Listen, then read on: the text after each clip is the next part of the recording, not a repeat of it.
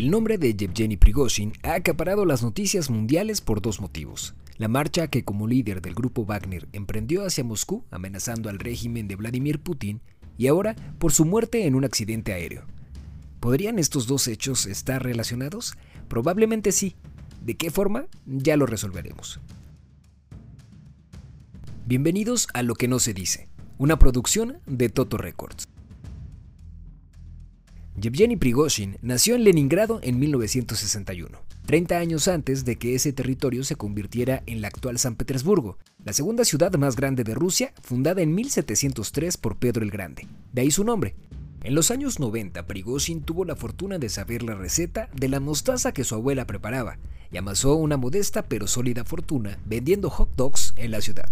Tras la desintegración de la Unión Soviética, eso le permitió fundar en 1995 The Old Customs House, un restaurante de alto nivel. Es entonces cuando conoce a Vladimir Putin, el ex agente de la KGB que comenzaba a subir en el escalafón político de Rusia. Las visitas de Putin al restaurante ubicado a menos de un kilómetro del Museo Hermitage se hicieron más frecuentes, y cuando llegó al poder en el año 2000, incluso a ese lugar llevó a cenar al entonces presidente de Estados Unidos, George W. Bush.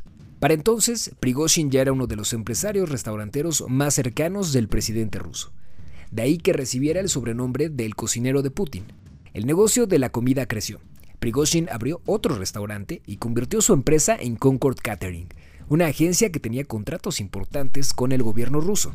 Pero ¿cómo fue que pasó de la gastronomía a la milicia? Justamente, uno de esos contratos fue para alimentar al ejército de Putin. Por delitos menores, antes de ser un prominente millonario, Prigozhin pasó nueve años en prisión, donde conoció a quienes más tarde formarían parte del grupo de mercenarios Wagner, del que es momento de hablar.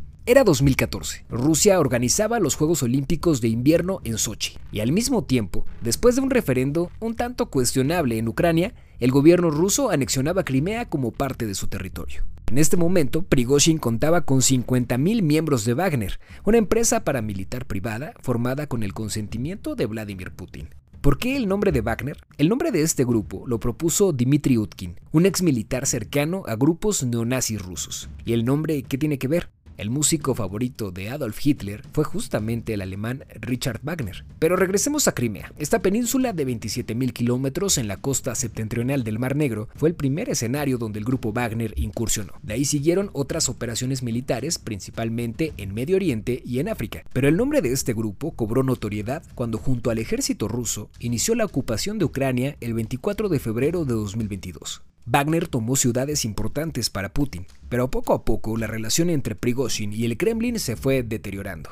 Ya en 2023, el oligarca convertido en líder en el campo de batalla comenzó a quejarse del mal manejo de las tropas por parte del Ministerio de Defensa. Las críticas de Prigozhin hacían eco en el mundo y mostraban las grietas y debilidades de un ejército que había perdido miles de hombres, en su mayoría civiles, que no apoyaban la intervención militar de Putin. La gota que derramó el vaso fue un bombardeo sobre los campamentos de Wagner, presuntamente cometido por el ejército de Moscú. En junio, Prigozhin comenzó una rebelión con 25.000 hombres siguiendo sus pasos. Tomaron Rostov del Don y se acercaron a 200 kilómetros de la capital rusa. Entonces se detuvieron. Una reunión de quienes por mucho tiempo compartieron la mesa fue suficiente para detener el avance de las tropas de Wagner. Pero a la vista del mundo, Prigozhin ya había llegado demasiado lejos. Aunque negó que la marcha a Moscú se tratara de un intento de golpe de Estado, logró poner en jaque al presidente que alguna vez fue su amigo y que ahora lo miraba como traidor. En julio de 2023, un mes antes del accidente donde murió Prigozhin, el director de la CIA, William Burns, dijo en una entrevista que para él, Putin es el máximo apóstol de la venganza. Si fuera Prigozhin, no despediría a mi catador de comida. Por cierto, en el accidente donde murió Yevgeny Prigozhin, también murió el otro líder de Wagner, Dmitry Utkin, sí, quien puso el nombre al grupo de mercenarios.